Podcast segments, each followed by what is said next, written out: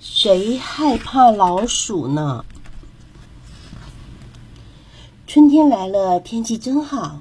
你想骑自行车出去玩，可是自行车停在地下室。你请爸爸和哥哥陪你一起下去，可是他们都在忙。你决定自己去。你知道钥匙在哪里，你也知道手电筒在哪里。你要自己将自行车搬上来。楼梯间又暗又冷，还有一股混合着泥土石块的潮湿气味。你就有一个念头：赶快过去。地下室堆满了旧东西。酒瓶、水桶、戴帽子的雕像、破的家具、脸盆，还有一双溜冰鞋。你的自行车被盖在一块花布的下面，它好像正盼望着和你一起去散步呢。咦，奇怪，花布上面怎么有这么多的破洞？特别是垂在车轮旁边的部分，简直变成花边了。看起来一点也不漂亮。突然，你听见一阵奇怪的声音，细碎、嘎嘎吱吱的，吱吱。你一动，它就停；你一停，它又开始了，吱吱吱吱。你把手电筒照向发出声音的角落，吓死人了！一只巨大的老鼠。啊！你发出一声尖叫，好像这只大老鼠就要朝你冲过来。果然，这只老鼠向你冲来，它想要攻击你，而你怕极了，一动也不敢动。它要过来咬你的脚趾头了。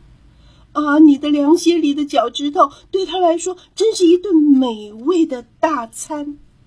老鼠向右冲，你就向左跑。老鼠向左冲，你就向右逃。突然，老鼠钻进洞里，不见了。哦，你获救了！快，拿起离你最近的东西——一幅长满斑点的古画。你将它堵在了老鼠洞口。你才刚转过身，声音又传来了。你回过头去，看见了什么？吱吱。老鼠正在咬着最大的一头乳牛，那画上的乳牛才几秒钟的时间，这个贪吃的家伙就吞下了两头牛和半头小牛。哎呀，他从画里跳出来了！现在轮到你了，一定要躲开他。你把一个啤酒桶放在一堆木头的上面，再把雕像放在啤酒桶上面。嘿呦！你努力的爬到了高处，将割草机举过了头顶。下面的那只老鼠瞪着你，它对你做了个鬼脸。但愿它不会爬上来。哦，它朝你的自行车跑过去了呀！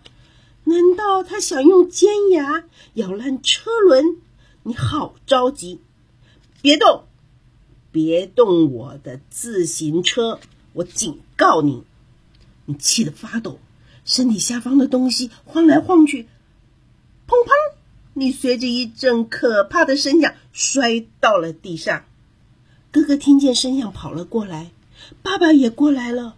怎么回事啊？太可怕了！那里有一只大老鼠。爸爸大笑起来。一只小老鼠能对你这只大老鼠怎么样呢？他看见你都要吓坏了，你看，他逃跑了吧？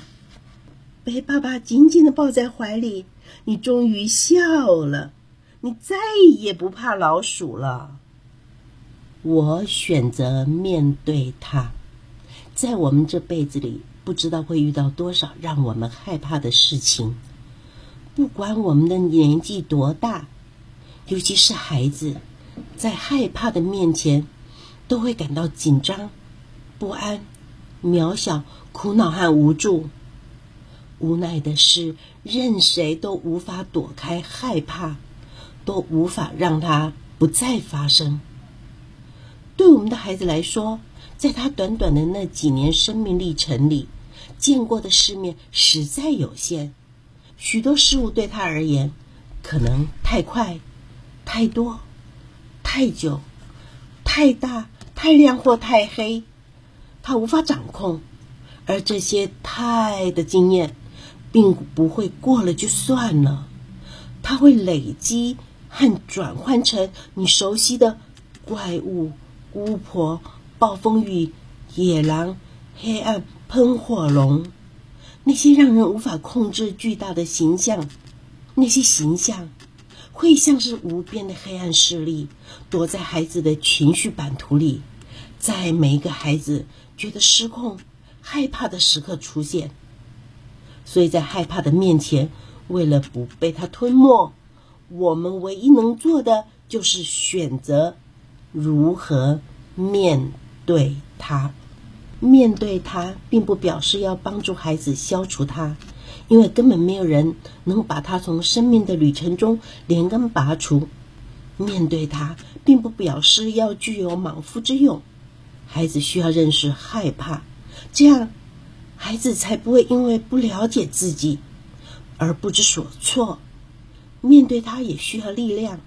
有了你的了解和陪伴，孩子就有机会安心的从日常生活、他人或图书的经验里学习如何以了解的力量平衡情绪的冲动，让方法取代不。知所措，这个故事就说完了。